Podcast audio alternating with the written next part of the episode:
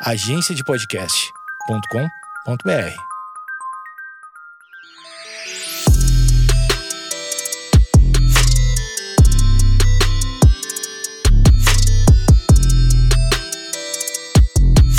Olá, está começando mais um Vaginaria Podcast. Aqui você encontra conteúdo para libertar, acolher e divertir mulheres. Eu sou Feminiza. E eu sou Amanda Mendonça. E o episódio de hoje é Feminismo para Semileigos, featuring coronavírus. Uma coisa tem tudo a ver com a outra e vocês vão entender conforme a gente for falando. Gente, não, mas agora papo sério. Se você ainda não escutou pelo menos todos os nossos episódios, eu peço que você pause, volte e escute.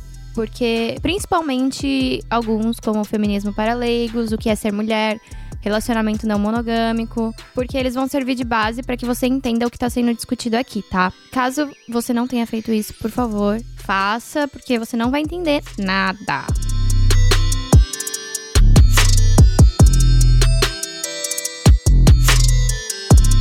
O primeiro episódio da história desse podcast se chamava Feminismo para Leigos. E esse episódio a gente pensou para pessoas realmente leigas, para pessoas que são contra o feminismo, para antifeministas em geral, né? O seu pai, no caso, seu tio do Zap, essas coisas. E nesse primeiro episódio a gente fez um discurso até quase assim levemente liberal, mas ainda disfarçadinho para que as pessoas aceitassem melhor a ideia do feminismo. Então aqui Hoje a gente vai fazer um episódio para quem é semileigo, ou seja, para quem acha que sabe o que, que é o feminismo, né? O que, que sobre o que, que ele diz respeito. Para quem começou a ler algumas coisas, para quem vê algumas propagandas, para quem acompanha alguns perfis de blogueiras que falam sobre, mas sem nenhum embasamento, mas naquela questão de empoderar a mulher e essas coisas todas que a gente vê o tempo todo na internet. Exatamente. Muito obrigada, amiga. É exatamente isso.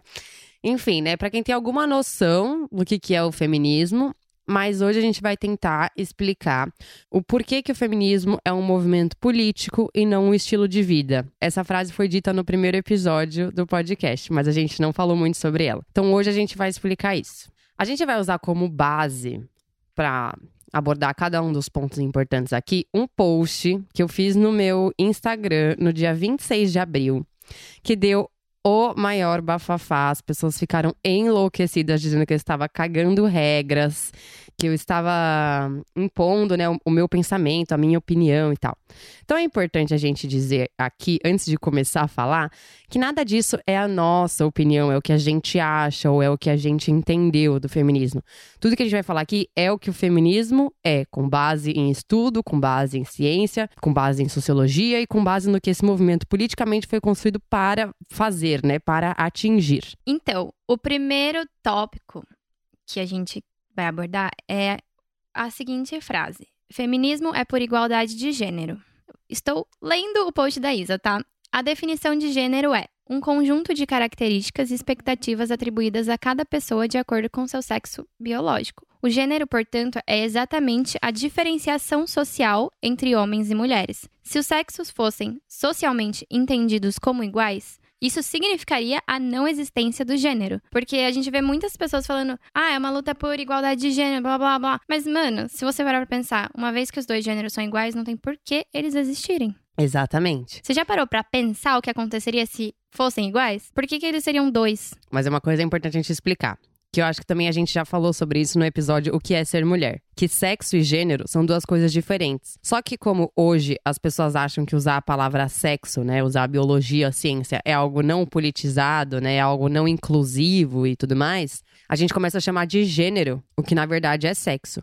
Mas a, a, o gênero, por definição, tá, gente? Esse termo ele foi criado nos anos 70 e gênero a gente usa ele para para falar sobre uma, um conjunto de características e expectativas atribuídas a cada sexo a partir dos anos 70. Mas quando a gente fala da palavra gênero, por exemplo, tipo, é um, um grupo que é ligado pelas mesmas características. É o generalizar. Então, quando a gente está falando de gênero, homem e mulher, a gente está falando de conjunto de características, a gente não está falando sobre o sexo da pessoa. Então, a partir do momento em que a opressão das mulheres nasce pelo controle dos direitos reprodutivos, ela nasce pelo controle da, da maternidade, pela, por meio da monogamia, enfim, uma série de coisas que a gente já explicou também no episódio de relacionamentos não monogâmicos. É, não faz sentido a gente falar que o movimento feminista ele tem qualquer coisa a ver com gênero, porque ele é sobre sexo. Eu não sei se todo mundo reparou, mas feminismo é sobre femeas. Então, o feminismo entende que a opressão das mulheres ela vem por conta da condição de fêmeas. O segundo sexo de Simone de Beauvoir é sobre isso, não tem nada a ver com gênero, feminismo. Sim, você foi longe, você foi longe. Mas a gente entende que as pessoas já ouviram os outros episódios, né? Porque, com base em tudo que a Isa tá falando, a gente já explicou nos episódios anteriores. Mas, se você ainda não fez isso, corre lá, pausa e depois volta, porque É a gente não vai aprofundar aqui. É que assim, às vezes eu faço esses posts assim com mini textos explicativos, Pra mim parece tão óbvio o que, que tá escrito, só que as pessoas não entendem. Então É assim, elas- é. quanto mais a gente puder deschavrar, tem alguma dúvida será que restou sobre esse negócio do gênero, você acha? Não, acho que. Ah, meu, eu entendi tudo, né? Mas as pessoas não sei. Na verdade. Mas assim, olhando esse, esse primeiro slide, né? Essa primeira imagem, acho que não tem muito mais o que dizer. Eu também. Então tá bom, gente. A gente vai entender que vocês entenderam já, né? Até porque se, se não entenderam, não sei. É- Aí é pra semi-leigos. Talvez a gente faça um próximo episódio pra quem já entendeu um pouco melhor. Não sei. Vamos, vamos continuar. O próximo é: feminismo é por direitos iguais. Não queremos os mesmos direitos que os homens, porque os homens são os pais do capitalismo. O capitalismo é irmão do patriarcado e o feminismo é anticapitalista. Os direitos que os homens têm hoje são pautados no capitalismo. Por exemplo, não queremos ir à guerra porque, primeiramente, somos contra haver guerras. Não sei qual que é a dúvida que restou daí, É, mas eu vou, eu vou, vou complementar. Por exemplo, quando a gente fala normalmente assim, é, a gente não, né? Pessoas no geral falam assim: ah, feminismo é por direitos iguais, pra mulheres e homens terem os mesmos direitos e tal. Sempre tem aquele homem que vai falar assim: é, você quer ter o direito de carregar um saco de batata, você quer ter o direito de ir pra guerra, você quer ter o direito de não sei o quê, nananã. E eu amo que a maioria dos caras que fala isso nunca foi pra guerra, né? Mas tudo bem. E na verdade, não, porque quando a gente tá falando de direitos, né, né, dentro de uma sociedade capitalista, todos os direitos que os homens têm, eles são pautados no capitalismo, né? Eles são é, ferramentas do capitalismo. Então, a partir do momento em que o feminismo é anticapitalista, por obrigação, né, por lógica, o feminismo é um movimento anticapitalista e da- disso a gente já exclui o fato de- da existência de um feminismo liberal. Quando a gente entende isso, fica muito fácil entender o porquê que não é por direitos iguais. Então, por exemplo, com essa questão da guerra, o cara fala: ah, você não quer ir pra guerra, não sei o quê? Não.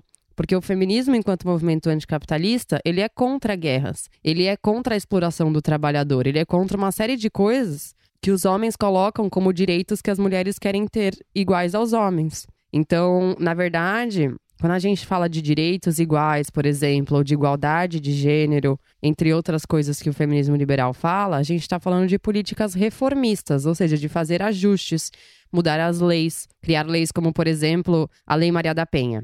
É uma lei que ela é linda, mas ela não funciona, porque porque não tem uma revolução. E a revolução seria a educação. Seria a educação para não existir a violência contra a mulher. Então, coisas reformistas, né, políticas reformistas, elas não ajudam em nada. Quando a gente fala de direitos iguais, a gente está falando sobre isso, então. Não sei se ficou claro. Ficou claro? Ficou claro? Porque eu vejo como, por exemplo, a sua frase: políticas reformistas não ajudam em nada. Assim, é que nem cobrir o sol com a peneira. Uhum. Não é que ela não ajuda em nada. De certa forma, ela ajuda, mas em um cenário que não é o ideal, que não É. é, o que a gente quer, entende? Tipo, não vai mudar a estrutura. Exato. se a gente colocar só uma lei, por exemplo, e não colocar a educação, vai existir uma lei Maria da Penha para sempre, mas a violência nunca vai acabar. Exatamente. Perfeito. Próximo é: feminismo é para todo mundo. É para todo mundo entender, mas como o próprio movimento diz, ele é sobre fêmeas. Portanto, quem tem lugar, voz e à frente nesse movimento são as mulheres. Lembrando que mulher não é um sentimento, nem uma energia, nem uma identidade. Não existe homem feminista. Homem feministo. que é que agora eu falo, né?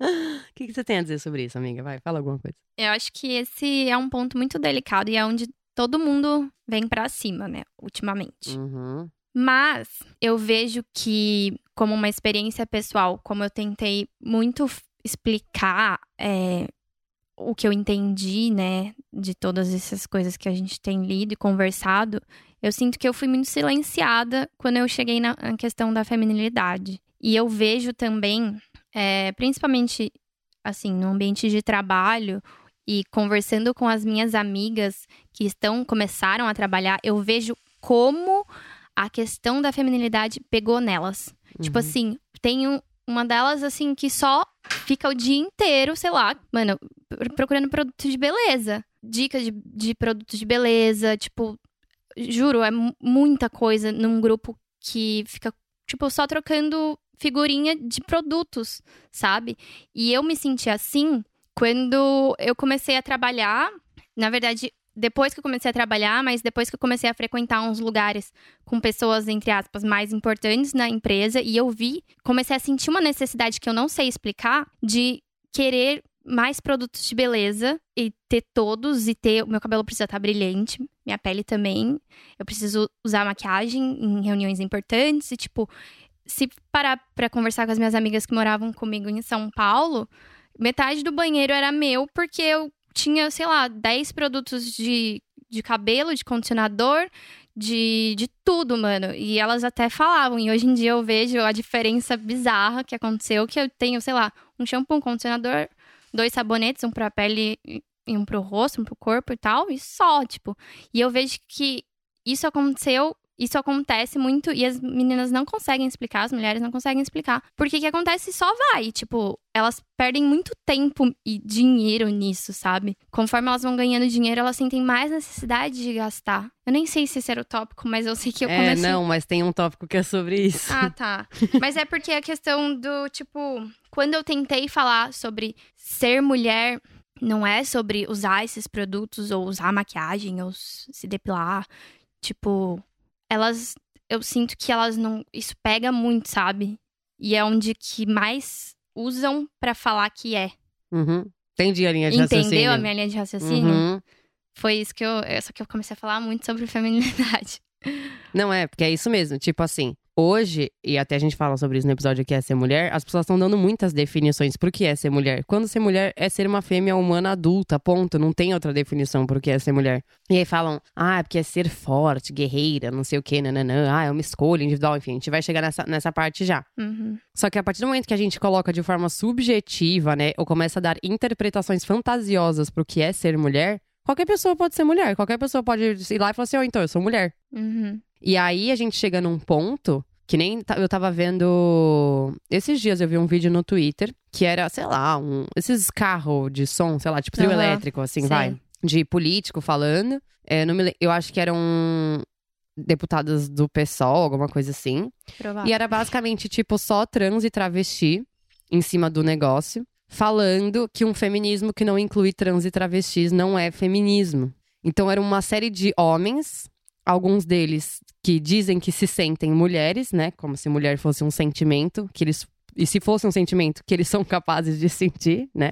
Tenho certeza que se eles sentissem o que é ser mulher, eles definitivamente iam desistir dessa ideia. E, e é muito louco, porque eram esses homens ditando, esses machos, né, ditando como deve ser um movimento sobre fêmeas. E quando a gente fala que o feminismo é para todo mundo, a gente transforma ele numa festa. Sim. Só que, tipo, é um movimento político sobre dor, sobre sofrimento, sobre morte, sobre violência, sobre uma série de coisas horríveis. Então, como é que a gente pode ficar, ah, o feminismo é para todo mundo, não sei o quê? Tipo, não, o feminismo não é pro homem. O feminismo não é pro homem gay, misógino. O feminismo não é para quem se sente mulher. O feminismo é para quem é fêmea. E é para quem é fêmea e quem quer estudar né? É importante a gente falar isso. Não é para quem é fêmea e quer celebrar todas as opressões com uma máscara de feminismo. A gente já vai chegar nesse ponto. Mas, enfim, feminismo não é para todo mundo, gente, pelo amor de Deus. Mulheres com personalidades fortes ou líderes são feministas. Na verdade, elas só são mulheres mesmo, normais. Pode parecer absurdo para algumas pessoas, mas não é porque uma mulher se comporta da forma que você está acostumada a ver homens se comportando ou ocupa algum cargo profissional que você está acostumada a ver homens ocupando, que ela é feminista. O feminismo é um movimento político, não um estilo de vida. Eu acho que tem muito a ver com a questão do papel de gênero, né? Uhum. Que a gente já falou um pouco aqui. Que é tipo o que a gente espera de que homens se comportem e o que a gente espera de como mulheres se comportam. Então eu vejo muito essa questão é, que trazem, que é muito superficial e, e na forma de se vestir, na forma de se, se montar, sabe? Que aquilo é ser mulher, mas tem também o comportamento que a gente aprende desde criancinha, como a gente tem que agir. Não, agora me deu vontade de ler um trecho do Segundo Sexo. Eu amo colocar o Segundo Sexo nesses episódios, porque o povo adora falar que não se nasce mulher, torna-se, né? Uhum. Quando se lê esse livro, ia saber que, que, na verdade, isso é uma crítica e não uma celebração. Segundo Sexo, volume 2, página 25. Falando sobre a infância da menina, né? Em verdade, a influência da educação e do ambiente aqui é imensa. A passividade que caracterizará essencialmente a mulher feminina é um traço que se desenvolve nela desde os primeiros anos. Mas é um erro pretender que se trata de um dado biológico. Na verdade, é um destino que lhe é imposto por seus educadores e pela sociedade. Tratam-na como uma boneca viva e recusam-lhe a liberdade. Fecha-se assim um ciclo um círculo vicioso, pois quanto menos exercer sua liberdade para compreender, aprender e descobrir o mundo que a cerca, menos encontrará nele recursos, menos ousará afirmar-se como sujeito. Então, basicamente, o que rola muito de, de falas de feministas liberais é que uma mulher que é líder, que tem personalidade forte, ou que está em cargo de liderança, ou que qualquer. Exatamente isso, né? Que, que se comporta em, como homens se comportam, né? Como a gente está acostumado a ver homens comportando, ocupando lugares que a gente está acostumado a ver homens. Esse argumento é usado para dizer que essas mulheres são feministas. Só que o interessante sobre isso, para a gente entender, é que normalmente essas mulheres elas são liberais. Elas são mulheres que oprimem outras mulheres, né? Por, por, por hierarquia social mesmo. Então é muito equivocado a gente dizer que uma mulher dessa é uma mulher feminista. É muito doido, por exemplo, algumas pessoas colocaram a Michelle Bolsonaro como feminista, por exemplo. De um ponto de vista liberal, a gente pode até dizer que sim, assim, nesse aspecto. Mas, enfim, como eu acabei de dizer, Michelle Bolsonaro. Então a gente já consegue entender a falta de lógica nisso. É, Existem, por exemplo, eu não lembro o nome dessa advogada agora, mas que é daquele projeto Justiça de Saia. É, eu vi ela fazendo posts, né? Tipo, ai, Michele Bolsonaro, não sei o que, nananã. E ela é uma advogada que tem um projeto que é, é sobre violência doméstica, que é isso, Justiça de Saia. Só que, olha o nome do projeto, gente: Justiça de Saia. Ou seja, tipo, o próprio nome, ele reforça estereótipos de gênero, ele reforça o gênero. Ou seja, como é que a gente pode lutar contra a violência doméstica se a gente está reforçando o gênero? Então, é uma... o feminismo liberal é uma grande confusão e é muito perigoso a gente falar que, que qualquer mulher que tem um posicionamento assertivo, etc, etc, etc, é uma mulher feminista. Na verdade, ela é só uma mulher normal que está cumprindo um papel onde você está acostumado a ver um homem na sociedade. Só isso. Sim. É, eu acho também importante a questão da gente querer falar quem é feminista ou quem não é. Tipo, não é isso, assim. Na verdade, a gente quer que as pessoas tenham mais cuidado em uhum. reproduzir as coisas que elas acham que é feminista, sabe? Tipo, qualquer coisa agora é feminista. É, entende? Que, sei lá, tipo, marca de produto de beleza vendendo, falando que é uma parada feminista. Uhum. E muitas pessoas veem aquilo e acham realmente que é. Então, esse é o propósito do, do nosso episódio. Perfeito. Não é que a gente é, tá falando aqui que você que começou a ver as coisas agora não é feminista. É tipo assim, você precisa se informar realmente do que é o feminismo para você passar para as outras pessoas. Uhum. Senão você tá fazendo um desserviço. É, ai, essa palavra. Desserviço. Feminista mulher pode fazer o que ela quiser. Até certo ponto, pode. Porque o feminismo não é sobre regras, é sobre política. Mas não seria estranho ouvir um vegano dizer: sou vegano e adoro comer carne? Então, por que a gente acha normal mulher dizer sou feminista e adoro maquiagem? Entende?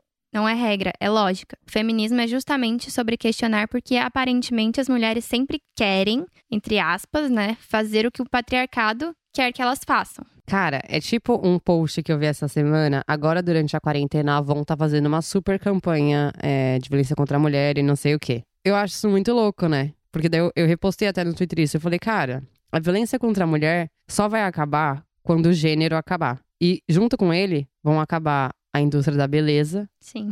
e a Avon. Então, se a Avon quer lutar pelo fim da violência contra a mulher, ela tem que começar fechando as portas. Sim. É mais ou menos isso. Só que essa questão aqui do. A gente até vai falar mais sobre os negócios da maquiagem no daqui dois tópicos. Mas aqui o que acontece é essa coisa da liberdade individual. Liberdade individual, gente, é, um, é uma característica do liberalismo, liberalismo econômico. Para quem não sabe o que é liberalismo econômico, liberalismo econômico é Bolsonaro e Trump, tá? Só para vocês entenderem do que, que a gente está falando. Então, esse negócio de escolha individual é uma coisa que simplesmente não existe num movimento que é sobre coletivismo.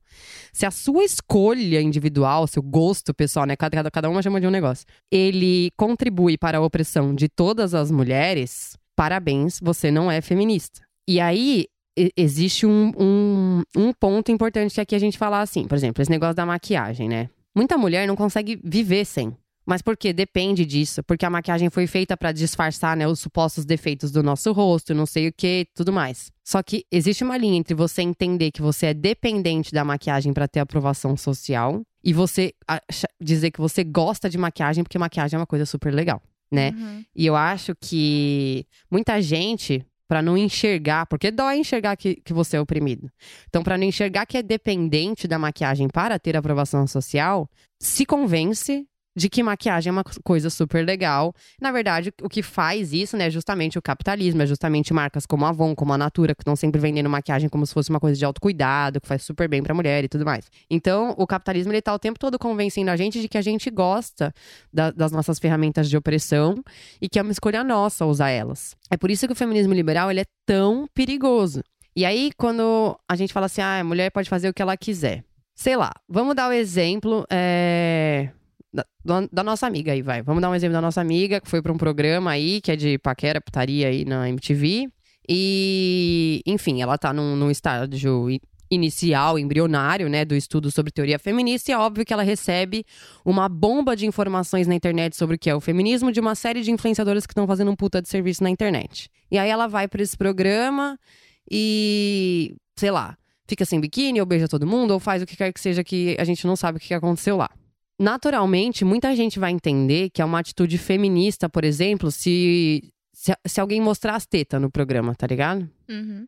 Que inclusive já falaram, né? A gente vê o comentário é. das pessoas analisando. Que saiu a chamada lá do é. programa e tal. Naturalmente, muita gente vai entender isso. Por quê? Porque o capitalismo, ou seja, o feminismo liberal, né? Que são, são sinônimos. Feminismo liberal e capitalismo, gente, é sinônimo. Está vendendo a objetificação da mulher como se fosse empoderamento. Então ele vai dizer para você, ó, você é livre para objetificar o seu próprio corpo, para sexualizar o seu corpo. É completamente diferente a gente falar sobre uma mulher estar à vontade com o próprio corpo, de a gente colocar como liberdade e como empoderamento uma mulher permitir que o corpo dela esteja exposto num programa de televisão que é essencialmente sobre objetificar mulheres. Então, o que falta na cabeça da galera, eu acho, para analisar mesmo é, o que, que é esse negócio da mulher pode fazer o que ela quiser, porque assim, é óbvio que ela pode fazer o que ela quiser. Óbvio. Isso a gente nunca vai dizer que não. Não, não, a mulher não pode fazer o que ela quiser. Lógico que ela pode. Sim. Só que o que falta é a análise do porquê estamos fazendo o que estamos fazendo. E aí isso vai para N coisas. Mas o negócio da violência no sexo, por exemplo. Muita mulher fala assim: ah, é, é, é o meu gosto pessoal. Eu gosto de apanhar e de não sei o que, nananã. O que faltou pra pessoa que tá falando isso é o quê? É estudar qual que é a história da pornografia. A partir de que momento na história da sociedade a violência no sexo passou a ser considerada uma coisa normal e por quê? A partir do momento em que você tem acesso a essa informação e que você entende o que, que é a violência no sexo, você só vai continuar dizendo que você gosta e que é seu gosto pessoal se você for louca. Porque aí está dizendo que você gosta de ser estuprada, que você gosta de ser violentada e que você concorda com a sua própria opressão. Então, novamente, se você, vamos supor que uma pessoa estudou, ela sabe a história da pornografia, da violência, nananã, e ela continua dizendo que é um gosto pessoal, ela não pode se dizer feminista. É por isso que eu sempre bato nessa tecla, tipo, não, feminismo é pra ser estudado, ele não é para você colocar numa camiseta e sair passando no shopping, até porque provavelmente essa camiseta foi feita por uma mulher em, em que trabalha em condições análogas à escravidão. Então, assim, não é um estilo de vida. É um movimento político. E para você representar, para você falar sobre um movimento político, você precisa ter noção do que você tá falando. Então, é, essa parada, assim, é isso que, eu, que eu, eu, eu, sinto que a galera pega muito nesse tópico aqui, sabe? Do ai, pode fazer o que ela quiser. Eu, eu, espero que o pessoal tenha entendido isso, sabe? Tipo, é óbvio que pode fazer o que quiser. Só que precisa existir. Eu sempre falo isso. O feminismo. E, gente, para quem não sabe, tá? O feminismo radical é o feminismo, ponto final. É, então, o feminismo ele não é sobre um, um- um manual de regras do que você tem que fazer e o que você não pode fazer para ser feminista. Ele é sobre você perguntar por quê 100 vezes antes de fazer qualquer coisa. Então, sim, você pode fazer o que você quiser, mas se pergunte o porquê você está fazendo e vai investigar, vai entender a sociologia, a história da humanidade, vai estudar para entender o porquê de fato você está fazendo aquilo que você está fazendo. Se for algo genuíno realmente, depois de você ter estudado, para você falar que é seu gosto pessoal, aí tudo bem. Dependendo do que for, a gente, a gente vai falar, ah, tudo bem, pode mesmo ser seu gosto pessoal. Sei lá, você gosta de plantar bananeira na rua, por exemplo. Agora, certas coisas, como por exemplo, é, gostar de ser violentada no sexo, isso está relacionado a uma série de fenômenos sociológicos que aconteceram, que eu não vou aprofundar aqui. A gente pode até fazer um episódio sobre pornografia. A gente pode fazer com a Isa É, Gratão do, do Pessoal é Político, tá convidada. É, vamos trazer ela aqui para falar sobre isso. Mas é, é importante investigar o porquê das coisas antes de você simplesmente sair cantando pros os quatro cantos que mulher pode fazer o que quiser e ninguém pode julgar, sem entender de onde vêm as, as ações das mulheres, as atitudes, os sentimentos e tudo mais.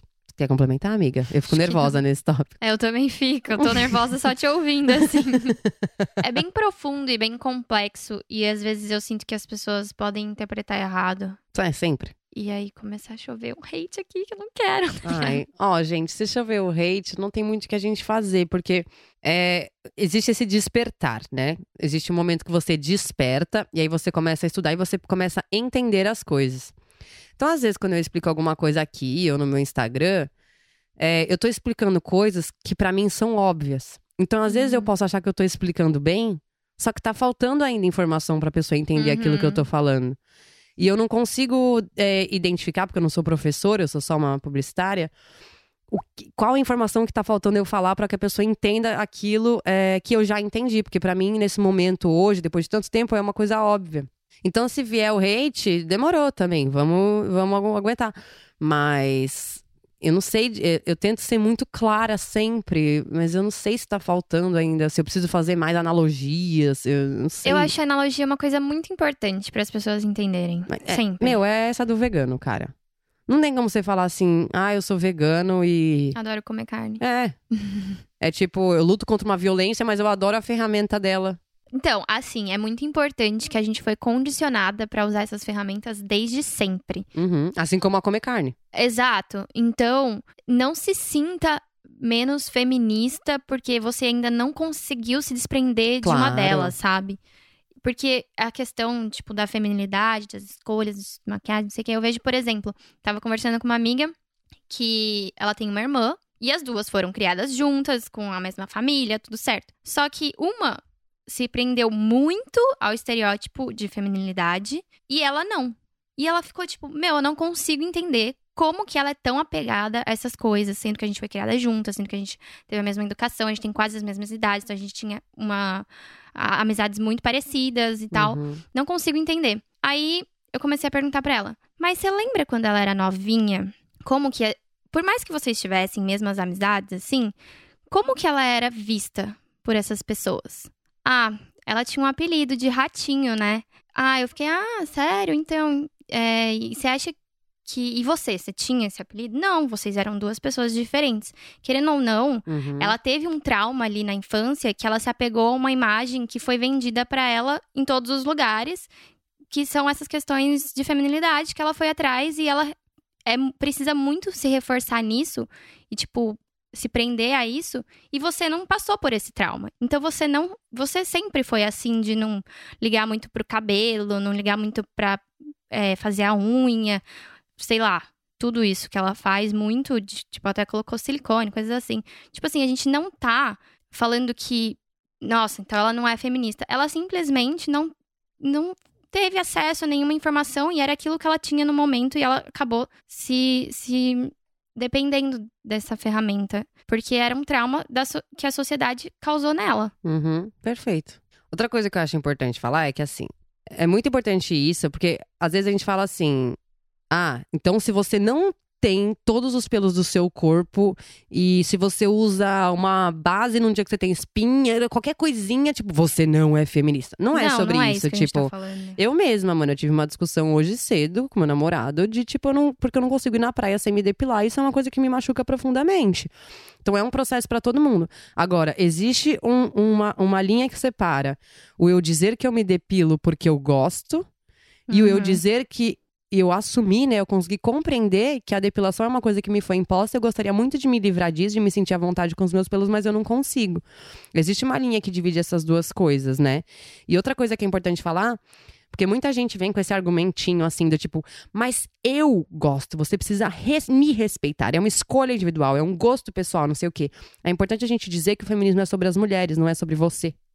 Sim. Então, a partir do momento em que o seu gosto pessoal é por uma ferramenta de opressão das mulheres, tá bom. Só que assim, você vai fazer esse discurso fora do feminismo. Você não vem dizer que o feminismo tem que respeitar o seu gosto pessoal, porque não é gosto pessoal, é ferramenta de opressão. É. Falta Vo- alguma coisa? Acho que não. Você mesmo hoje tweetou uma imagem, né, disso. De que você entrou numa treta com a Tata Werneck, ela te respondeu no inbox. Entrei, foi uma loucura. É, e é simplesmente uma mulher que, tudo bem, não é a melhor imagem possível, mas ela não tinha se depilado, é, não sei o quanto, mas não tava aparecendo. E, tipo, vários comentários de homens falando que, tipo, ela não se depilou, que ela precisa se depilar, que nojento, não sabe? Tipo, é seu gosto pessoal, mas seu gosto, o oposto, não é um gosto pessoal, né? Então não faz nenhum sentido. Só pra explicar pra galera, a pessoa da foto não era a Tata Werneck, tá, gente? É. Eu vou, vou contextualizar pra acho que a galera vai entender muito bem. Tá rolando um post no Twitter que é uma mina toda padrão, loira, magra, ela com o quadril largo, tudo aquela história.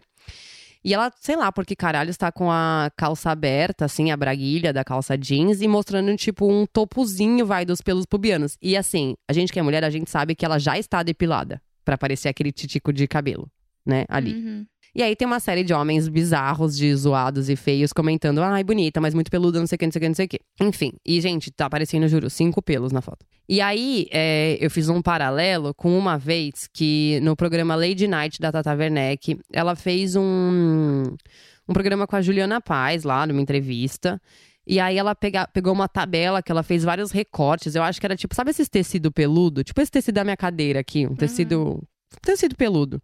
Então ela fez vários recortes diferentes e, e colou numa tabela, como se fossem vários tipos de depilação. E aí, na, um dos quadradinhos da tabela era inteiro peludo, assim. E ela ria daquilo e falava, ah, Mata Atlântica, é assim que eu fico quando eu não tô com, com o Rafael, não sei o quê. Nananã. É Rafael, né? O marido dela, que é ex-marido agora, sei lá, enfim. é assim que eu fico quando eu não vejo ele, que não sei o quê, que nananã. E aí eu fiz um comentário no post dela e falei assim, Tata, você é ótima, eu sou muito fã do seu trabalho, mas acho que você perde a, a oportunidade de trazer discussões muito importantes. Quer dizer, uma mulher humorista, junto com a Juliana Paz, que eu não vou nem comentar desse ser humano, fazendo piada sobre depilação feminina.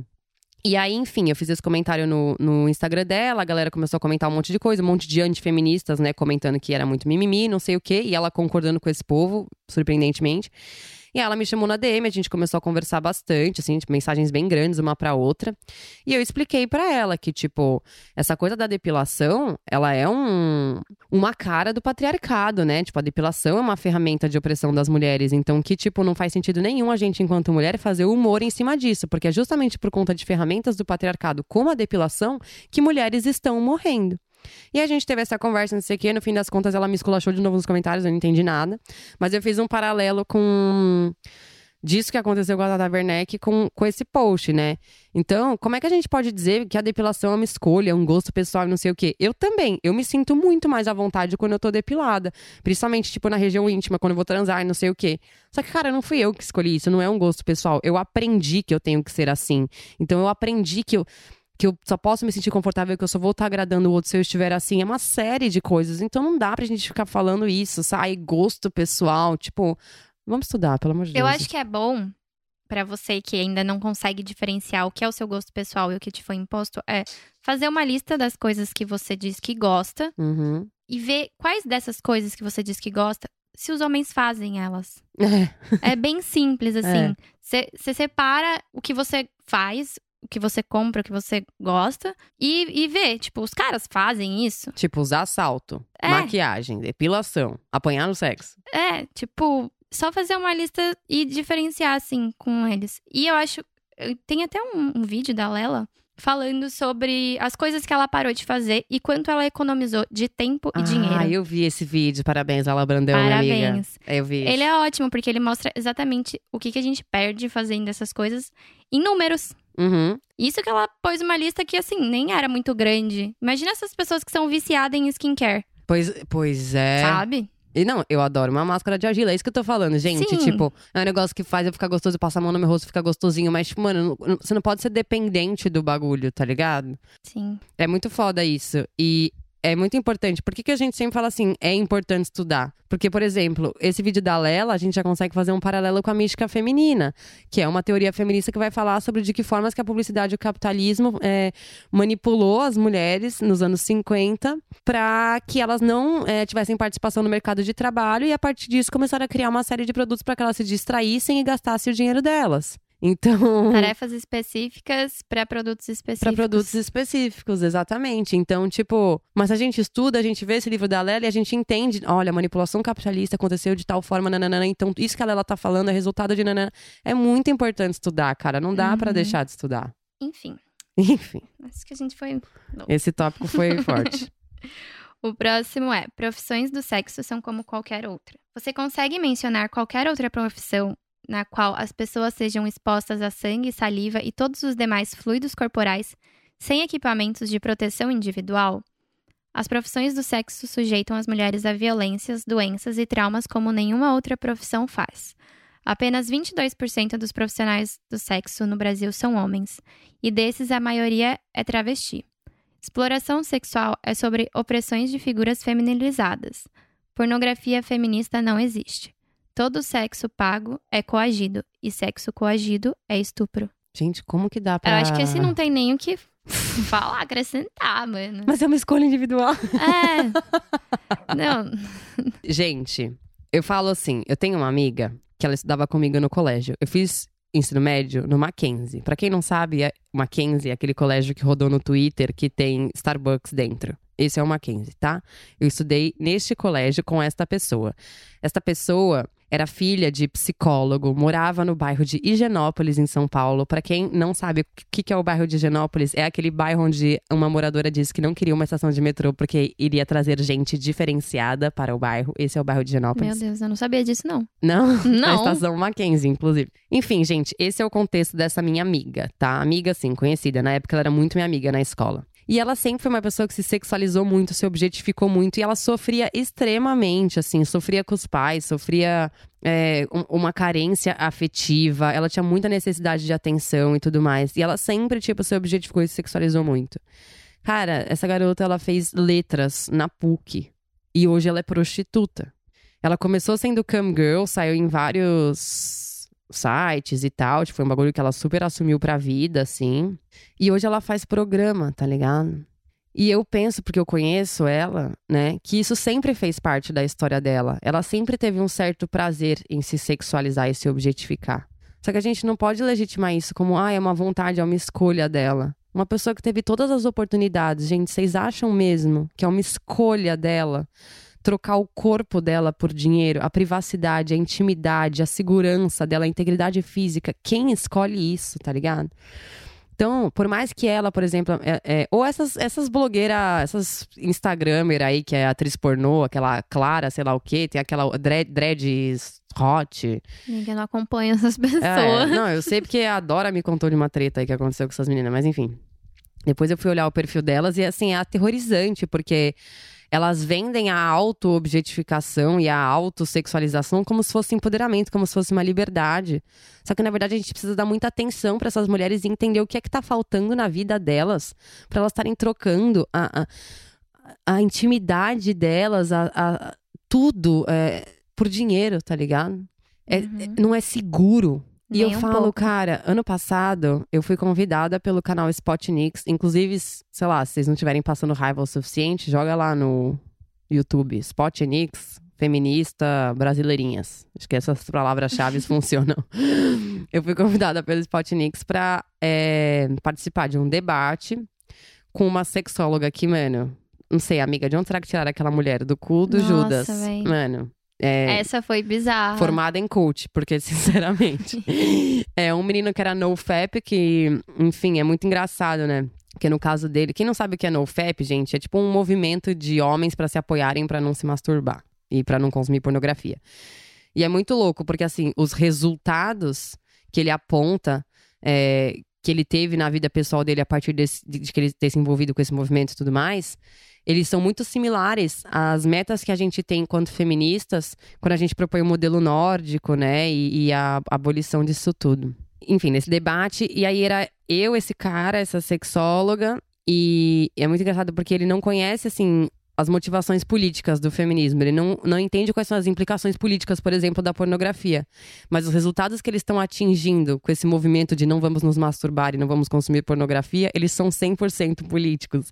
Então ele foi a pessoa com quem eu mais concordei no debate, apesar de não ter mostrado muito isso no vídeo. E aí também no debate estava a atriz e o ator pornô. Antes da gente fazer esse debate, a gente viu a gravação de um filme lá na Casa das Brasileirinhas, que é onde gravam esses filmes pornôs. Para vocês entenderem, essa Casa das Brasileirinhas é uma casa que uma vez por semana vai trocando a mulher que fica lá. E é como se fosse um Big Brother de uma mulher só. Então, os caras assinam, ficam assistindo ela o dia inteiro. É, E aí ela, tipo, se masturba, daí tem algum, algum dia na semana que ela vai gravar um filme. Cada hora acontece um negócio. E eles podem interagir, não podem pedir coisa? Podem pedir coisas. E o que eu achei muito louco, que um dos caras lá da produtora me contou, é que tem muito acesso quando elas estão dormindo. Nossa, que horror, mano. Né? Pra quem não entendeu o que isso significa, quer dizer que tem um monte de cara batendo punheta olhando uma mulher dormindo, né? E eu não preciso dizer o que é. Que está totalmente relacionado à cultura do estupro. Então, o que, que, eu, que eu quero falar aqui é que foi muito interessante esse debate, porque em todos os momentos, tanto a sexóloga. Gente, essa mulher, ela é louca, tá? Eu peço desculpa pela existência dela, que seja cancelada. É, ela e a atriz pornô, o tempo todo, reiterando que era uma escolha da atriz pornô estar lá e que ela era super confortável com o trabalho dela, que não sei o que, que nananã. Sendo que ela mesma fala numa parte do vídeo que ela tava com um pouco de dor naquele dia e que ela pediu pro ator, tipo, ir um pouco mais leve, um pouco mais devagar, coisa assim. E aí a sexóloga. Foi engraçado porque a gente assistiu a gravação e aí a sexóloga no final ela fala assim: gente, é super natural, é tudo de verdade, nananana. Sendo que, tipo, mano, eu tava lá, eu vi, não é natural, não é de verdade. Eles pausam o tempo inteiro, pausa pra tomar água, pausa pra não sei o quê, tipo, com o pau enfiado dentro da mulher, tá ligado? Para pra conversar, para pra não sei o quê. Meu uma Deus. coisa horrorosa. Então, tipo assim, aquilo não é uma transa. Aquilo é um sexo coagido, é um sexo vendido. E é, isso não sou eu que tô falando, é o Código Penal. Sexo coagido é estupro. Então, não existe nem o que, que se discutir aqui. Profissões do sexo não são como qualquer outra. As mulheres estão expostas a uma série de traumas, a uma série de violências, a uma série de coisas que nenhuma outra profissão do mundo expõe ninguém. E é muito louco, assim, se for ver a pornografia num geral, ela é só sobre a mulher, né? Uhum, Você nem vê a cara do cara que tá uhum, comendo a mulher. Uhum, Então, como que as pessoas ainda conseguem, sei lá, pensar que tá tudo bem? É. Não, e aí, ai, pornô feminista. É, Não tem pornô feminista, gente. Pelo amor de Deus. Como é que pode um negócio que objetifica a mulher ser feminista? A indústria é a mesma, a política por trás é a mesma, a, a ideia é a mesma. Não importa, tipo, se a historinha do filme é um pouco diferente, sabe? De novo, tipo, é mais uma ferramenta do capitalismo pra você, você fazer você concordar com a sua própria opressão. Tipo, a- a- o pornô feminista está para a maquiagem, tá ligado? É, É, é exatamente. Isso. próximo Ai, tópico. tô- eu nem tenho muito o que acrescentar, É, eu tô porque... quente já. Ah, a gente já falou sobre, mas é uma escolha. É tipo assim, é o que vendem, né? Porque essas ferramentas precisam se manter. Uhum. Então ela precisa te dizer que aquilo é uma escolha. Assim, um- um- uma coisa que eu já falei para as minhas amigas é que não é.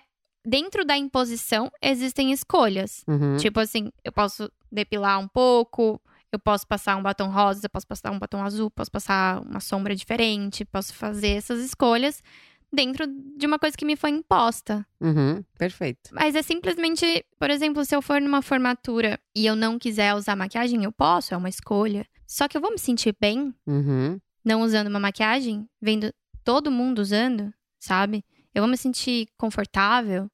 Não, tipo, tá Ótimo. imposto pra mim fazer aquilo. Ótimo, amiga. Você me lembrou de uma coisa agora. Ano Hum. passado foi o casamento da Jaque, minha amiga. E ela me chamou pra ser madrinha. E aí ela escolheu umas cores lá que tinha que ser, né? Tipo os vestidos, uns tons, uma paleta de azul e tal. E aí eu, a melhor madrinha do mundo, o casamento era aqui em Floripa, eu morava em São Paulo. Um dia antes de eu viajar, eu, eu fui atrás do- da porra da roupa. Fica. Mas é que eu sabia que eu ia achar, porque eu conheço várias lojas que tem esses negócios, mas eu, eu sou assim, né? Fiz tudo errado. E aí eu fui, fui, fui, andei, andei. Eu achei um monte de vestido numa loja de atacado que eu conhecia lá, de, de umas, umas empresas onde eu trabalhei. E ninguém queria me vender, não sei o que, não sei o que. Daí eu achei em uma loja que, que eu poderia comprar no varejo um macacão azul petróleo. Hum. Aí eu já pensei, puta merda, será que pode de macacão, mano? Ai, eu, cacete, velho. Aí eu fiquei, fiquei pensando, porque a família do noivo é coreana, né? Eles são super tradicionais e tal. Eu falei, putz, será que tem que ser vestido? Bom, não sei o que fazer, vou comprar esse macacão. Comprei, aí eu falei, ah, se tiver que comprar outra coisa depois, eu vou pra Floripa, ia ficar uma semana aqui, eu compro outro negócio. Aí eu pensei, tá, eu vou de macacão. Como que eu vou fazer esse look ficar, tipo, com a minha cara, né? Que uma coisa que faça sentido pra mim e tal. Comprei um sapato Oxford. É. E aí, depois que eu montei o meu look, eu pensei, mano, eu tô louca. Tipo, a família deles vai achar que eu tô desrespeitando o casamento. De ir, tipo, Sim. de, de- com um sapato, em tese, masculino e um macacão, num lugar que era pra eu estar de vestido e salto. E assim, eu sei que meu a Jaque e o Léo me conhecem, pelo amor de Deus, eles adoraram, acharam o máximo, não sei o quê, mas eu fiquei preocupada com os sentimentos que a família deles ia ter a respeito das minhas vestes, como se eu estivesse desrespeitando o casamento de alguma forma, tá ligado? Uhum. E essa foi uma preocupação que eu carreguei. Eu fui com essa roupa, fui, deu tudo certo, deu. Mas eu, Mas é. eu carreguei essa preocupação, tá ligado? Aham. Sim. É muito bizarro, cara. Imagina que eu iria sem maquiagem, né? Não existe É, isso. Não, não tem como. A maquiadora fez todas as madrinhas, porque não existe a possibilidade de sem É, maquiagem. Não tem como. Eu fico pensando também nessas coisas é, mais formais e tal, que sejam um pouco mais óbvias, mas se a gente, por exemplo, colocar uma situação hipotética de uma, uma mulher que seja muito importante na empresa, num cargo de liderança e tudo mais, e vai ter uma puta reunião. Uma reunião super importante. Você acha que ela vai se sentir confortável de não ter as mesmas preocupações na hora de se arrumar que nenhum homem tem? Tipo, Uhum. Óbvio que não. Ela precisa estar arrumada, sei lá, se ela Pra vai ser usar ma- levada a sério, né? Exato. E é isso que ela precisa fazer pra ser levada a sério. E passar maquiagem e tudo mais, ficar mais arrumada e tal. E aí a gente pensa, as pessoas falam que aquilo é uma escolha. Uhum. Só que imagina que se ela não fizesse aquilo, ela ia ser recebida da mesma forma se ela tivesse escolhido fazer? Tipo, não. Então não é uma escolha. Exatamente. Essa é a linha de raciocínio que você tem que ter. Tá, eu tô fazendo isso porque é uma escolha. Você tem certeza? Se eu não fizesse, as pessoas me receberiam da mesma forma? Eu ia me sentir da mesma forma? Uhum. São as perguntas que você tem que fazer pra você mesma. Sempre que você acha que aquilo é sua escolha. Por quê, por quê, por quê, por quê, É. por quê? Cem vezes. Pensei em outro exemplo agora. Por exemplo, sobre a, sobre a depilação, vai. É que a maioria das pessoas, tipo, não mora na praia. E aí, tipo, quando vai viajar pra praia, se depila antes. Uhum. Mas a gente, que a gente mora aqui 200 metros da praia. Então, alguém que mora mais ou menos próximo da praia vai fazer sentido isso, isso que eu vou falar. Vamos supor que, tipo, a gente sempre se depila, né, frequentemente e tal, porque é aquilo, aquele negócio que a gente já tá acostumado a fazer e tal, não sei o que, nananã. E aí, vamos supor que um dia, tipo, sei lá, a gente tá aqui em casa, amiga, agora não é quarentena, nesse, nesse mundo hipotético. A gente tá uma semana em casa, tá fazendo mó frio e um dia faz sol. E aí, a gente não depilou as pernas, nem a virilha, nem nada. Uhum. E a gente fala, puta, eu queria aproveitar esse dia pra pegar um solzinho. E aí não tem uma gilete aqui em casa, uma cera, nada. A Nossa. gente ia conseguir ir pra praia com a virilha peluda? Assim, se fosse só eu e você, eu acho que tudo bem. Se a praia estivesse vazia. E a praia estivesse vazia? Tá, mais ou menos. Se tivesse mais uma pessoa, principalmente homem, É. sim, sem chance. Sem Exatamente. chance. E eu, eu admiro bastante as mulheres que já conseguem fazer isso, porque, Uhum. gente, existem mulheres que não se depilam e ficam confortáveis com isso. A gente até conhece a Fê. Uhum. E eu admiro quem consegue e tal. E, assim, eu entendo é, a ferramenta de opressão, só que é um processo. Assim como Uhum. todos os outros, nós todas somos vítimas.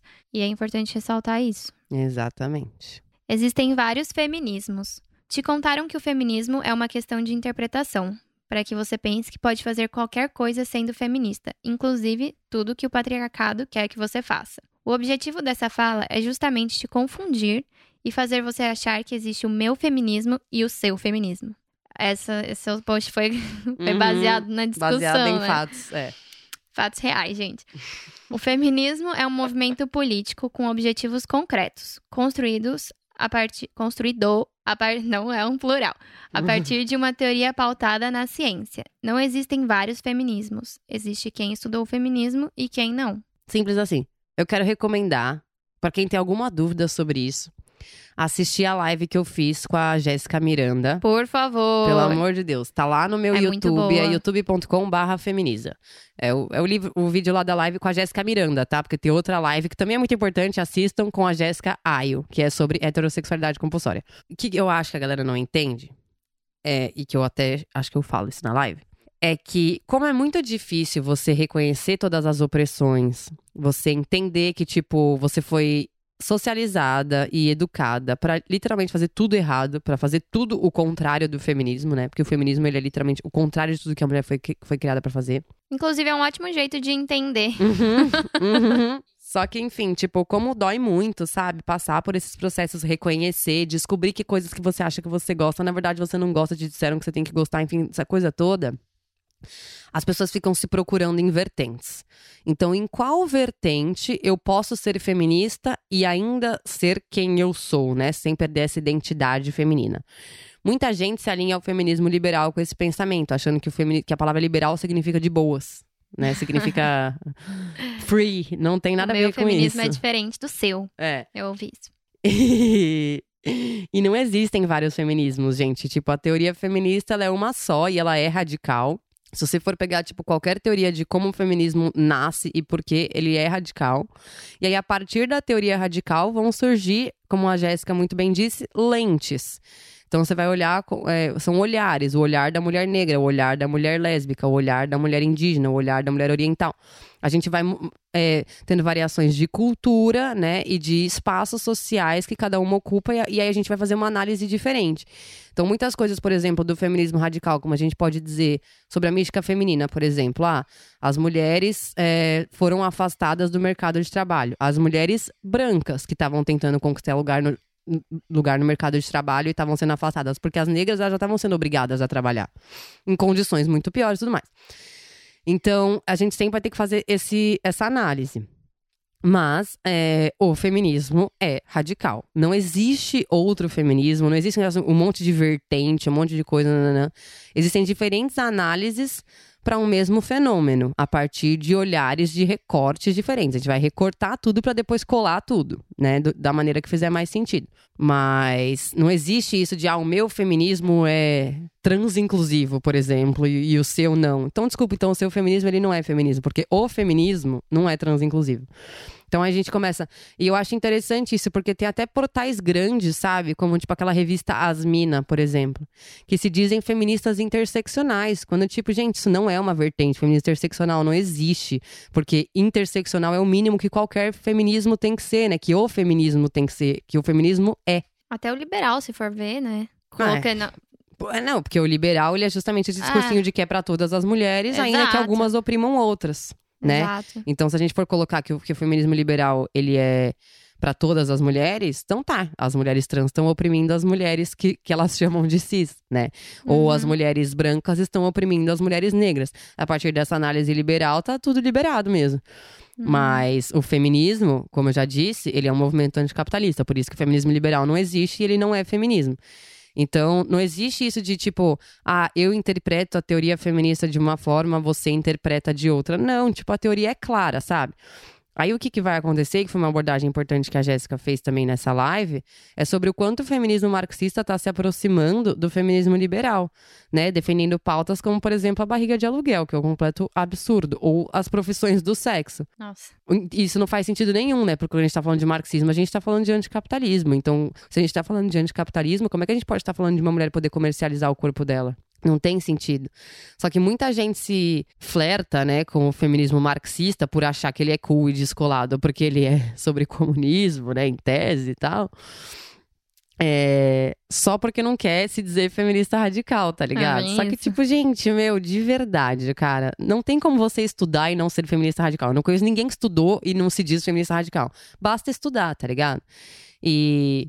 E aí, é óbvio, vão ter, vão ter mulheres que vão falar outra coisa. Por exemplo, uma menina veio pra mim, no, num comentário desse post mesmo, e falou: é, porque eu acho que você deveria ler o livro Feminismo para no, os 99%, porque ele diz que o feminismo é para todo mundo sim, que não sei o que, não, não, não. Tipo, tá, esse livro foi escrito pela Cinzia Arusa, que é uma mulher que acha que gênero nem é uma coisa relevante pro feminismo. Então, como é que, sabe?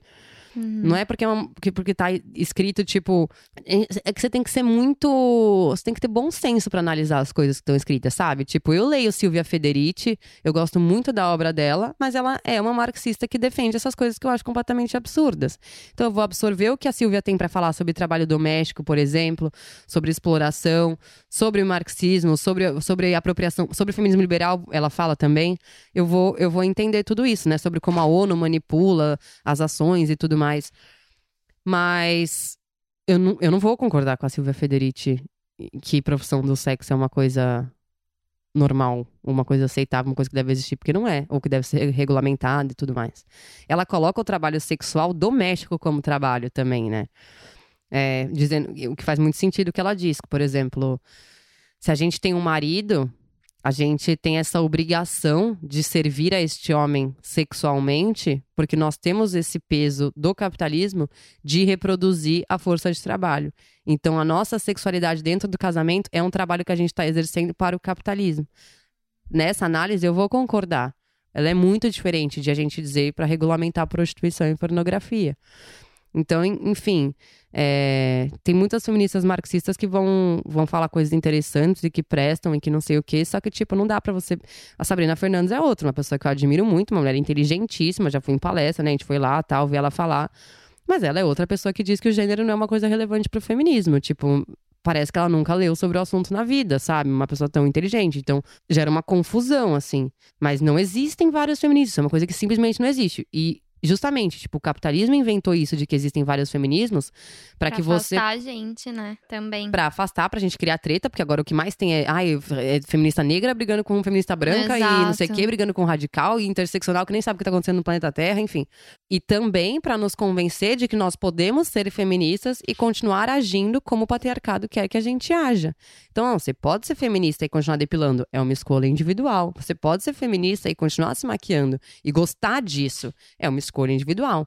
O feminismo liberal ele vai dizer isso. Então tá, gente, é isso. Não existem vários feminismos, o feminismo é um só, existe quem estudou ele e quem não estudou, simples assim. E eu vejo muito nas tretas, assim, que acontecem, que quando você fala, é só você estudar que você vai entender, ela sente como se a experiência dela Uhum. tivesse sido invalidada naquela fala que eu tive, ou que ela fosse burra, ou qualquer coisa assim, e se sente extremamente ofendida, e isso acaba afastando uma das outras, sendo que só a informação pode nos salvar. Exato. Quando a gente fala pra uma pessoa assim, mano, estuda que você vai entender, não é um deboche. Não é uma É sério? ofensa, é, Tipo, é sério. é. Estuda que você vai entender. Não adianta a gente discutir sobre isso.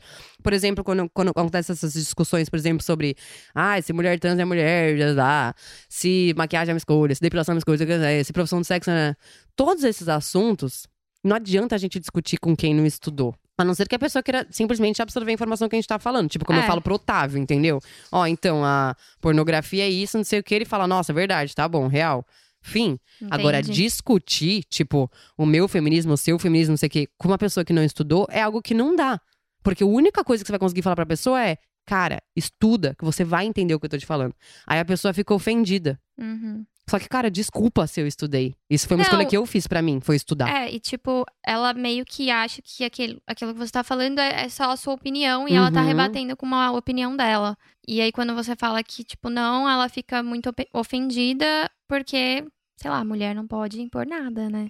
Muito bom você falar isso também. É, eu fiz até um post hoje no meu perfil do meu business novo, que é a minha livraria, o arroba livrarista, é, falando sobre isso, né? Que a gente não refuta a ciência com opinião. Não se pode refutar a ciência com opinião. Só que a gente tá vivendo a era da desinformação e da pós-verdade. Então, isso é, é- é o mesmo fenômeno que faz com que mulheres digam é, que fiquem ofendidas, por exemplo, se você disser para elas estudarem feminismo para compreender de determinadas questões. E elas acharem que é só a sua opinião, né? Ou que é um ponto de vista seu, ou que aquela pauta sobre a qual vocês estão conversando é uma questão de ponto de vista e tudo mais. É o mesmo fenômeno que faz com que as pessoas acreditem que o coronavírus é, não existe, é um vírus comunista, é um. Vamos desenterrar caixão porque tem areia dentro, cloroquina e todas as coisas. Tipo, são pessoas refutando a ciência e se recusando a obter informação e dizendo que isso é um direito delas e que a recusa delas de obter informação não anula o direito delas de ter uma opinião sobre determinado assunto e que essa opinião dela, baseada em nada, é equivalente à sua, que passou horas da vida, dias, anos, estudando aquele tema. Isso é a pós-verdade. E a mesma coisa que está acontecendo com o coronavírus acontece com o feminismo. É aqui que começa o feminismo liberal featuring Exato. coronavírus. Featuring coronavírus. Ou terraplanistas, né? Que, é, que a mesma fazem. coisa. É o que eu sempre falo, tipo, a esquerda, ela tá muito terraplanista hoje em dia, sabe? Tipo, essa lacração das drag queen, das bababá, do movimento LGBT. Isso que o movimento LGBT hoje é liberal, gente. Não existe mais política por trás do movimento LGBT. Ele é totalmente capitalista. Então é muito importante a gente compreender, porque é isso, assim. A gente vai estar tá falando, ó, pode me violentar. Fica bom. Eu vou fazer uma festa para isso, inclusive vai chamar a Parada LGBT de São Paulo, tá ligado? É, é mais ou menos isso. Então, tipo, é a marcha das vadias, tá ligado? Essas, essas paradas todas. É tipo como se as pessoas estivessem na ponta do problema, festejando que elas chegaram ali, uhum. enquanto toda a estrutura serve para oprimir ela. Exatamente. É exatamente A própria isso. estrutura que tá lá, tipo, fazendo com que esse movimento aconteça, tá ligado? Exato. Então, se você colocar, por exemplo, uma Pablo Vittar, vai, tipo, Aí você vai ver, tem um monte de feminista, tipo, ai, a Pablo, a Pablo, a Pablo. Tipo, mana, a performance desse cara, desse filho da puta, mano, é o que te oprime. Ele tá achando que mulher é fantasia. Ele tá achando que se comportar daquela forma, mostrar o cu, tá ligado? Tipo, se sexualizar, sentar na moto e ficar quicando, é, é uma personagem mulher, ele tá colocando a mulher numa condição de, de objeto, de sexualizado, de uma coisa que, tipo, a gente tá lutando tanto contra. E ele é um homem que se vê nesse direito. Então, tipo assim, mano, acorda pra vida, véi. Ai, é. eu tô exausta dessa patifaria. Vou ser sincera. Tô nervosa, tô quente, vou trocar de blusa. É. Não, sério, sinceramente, Brito. Tô preocupada, velho. Não fica. E, tipo, é, é foda, porque a gente acaba anulando a nossa voz, né? Uhum nesses movimentos. E, por exemplo, isso que a gente falou sobre refutar a ciência com opinião, não tira o seu direito de dizer a sua experiência. Uhum. Mas ele.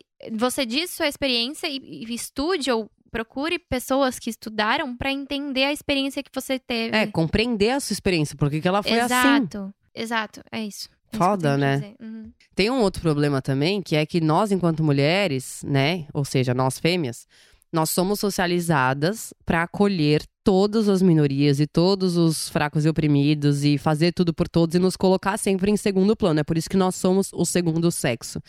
É, inclusive, a teoria da, da Simone, ela diz justamente sobre isso, né? Sobre a gente nunca conseguir ser protagonista na nossa própria vida. Então, é, uma coisa que o movimento LGBT tem feito muito eficazmente atualmente é silenciar mulheres, porque coloca como uma opressão maior, como uma opressão mais violenta, como uma opressão mais válida, né? Uhum. Ou que uhum. deve andar junto, né, com o movimento feminista. Quando na verdade, essencialmente, o movimento LGBT, ele é hoje sobre a opressão de mulheres, tanto que se a gente for ver qualquer festival LGBT que tem hoje em dia, tipo, ele só tem trans e drag queen e não tem uma cantora lésbica, por exemplo, como a Ekena, que é a nossa amiga, que é uma mulher que não performa a feminilidade, ou seja, Sim. que não tem esse atrativo do ridículo, né? Porque a performance da feminina que se faz artisticamente, ela é ridícula, né? Ela é uma ridicularização do que é ser Sim, mulher. É mesmo. E, e quando, uma, quando uma mulher, né, uma mulher não performa esse ridículo, porque ser mulher não é isso, ela não tem nenhum atrativo para o movimento LGBT. Então, é muito importante a gente entender que não é nosso papel enquanto mulheres acolher a todos e deixar de lado a nossa própria opressão. Porque é justamente por a gente ser assim que a gente tá tão fodida. E é isso que mais pega nesses movimentos todos de, de sentimento nosso de fazer. Uhum. que a gente precisa realmente acolher todos, porque a gente foi socializada para isso. Enquanto a gente vai explicar para um cara tudo isso, ele entende muito mais fácil, Uhum. né, que já aconteceu, É. do que uma mulher, porque se falou em alguma coisa que ela vê que ela precisa acolher, ela coloca esse sentimento à frente dela, mesmo sem entender que aquilo de alguma forma faz mal pra ela. Uhum. Exatamente. Ai, que tristeza. Tipo aquele evento da Amistel, né, de agora. O que, que aconteceu? Lembra que tinha vários, era um movimento LGBT e, tipo, não tinha nenhuma lésbica lá performando. Ah, Nada. o festival É. live lá. A é, live, é. exatamente. Teve um no Hop Hari que foi a mesma coisa. Tipo, todos os festivais Comecem são assim. a parada reparar, gay é sabe? assim. É. Parada LGBT. É, parada LGBT. Desculpa. Enfim. É, tudo é assim. Comecem a reparar, eu sei que parece muito, né? Mas reparem, observem. Tudo isso que a Uhum. gente tá falando, é, talvez vocês não concordem de cara, mas absorva a informação e repare no seu dia a dia. É isso. Ai, lembra da gente, porque você vai ver que é verdade. gente, é Acho isso é então. isso, a a gente tá gente- exausta. Acho que a gente vai deitar no chão agora, depois de Ai, gravar esse episódio. Comer alguma coisa. É, chorar um pouco. Eu acho que é muito importante a gente falar sobre isso pra gente frear esse movimento liberal que tá acontecendo no feminismo, de um monte de gente tá fazendo de serviço e passando desinformação, e isso só despolitiza o movimento, faz com que a gente perca mesmo o nosso propósito. Então, enfim, quem quiser odiar a gente por a gente ter destruído os sonhos e fantasias liberais feministas de alguém, desculpa, mas de nada também, porque você vai ver que esse é o melhor despertar que você pode ter na sua vida. Abram as portas da sua cela, saiam pro corredor, vão ver que tá meio vazio, mas estamos aqui pra conversar e conversem com suas amigas também, discutam sobre e tentem entender o que tá acontecendo em todos esses movimentos que a gente vê por aí, que são bem vazios e contra nós. Fiquem em casa, lavem as mãos, não saiam, respeitem o isolamento social, passem álcool gel, evitem ir ao mercado. O que mais, amiga? Não façam aglomerações. Não façam churrasco na casa dos seus amigos. Não chamem amigos para ir na sua casa. Não façam trilhas na companhia de amigos. Não façam nada na companhia de amigos. É isso, a gente espera que vocês fiquem bem. E, amiga, vai. Mas o meu Instagram é amanditaeu e o seu? O meu é arroba feminiza e o nosso é arroba vaginaria. Podcast. Quem se comoveu com esse episódio e quiser estudar um pouco, agora eu tenho uma livraria essencialmente feminista, especializada em literatura feminista, onde eu vou indicar várias teorias para a gente começar a entender o que, é que está acontecendo com o feminismo. É arroba livrarista. E essa foi minha publi. Beijos. Beijo, gente.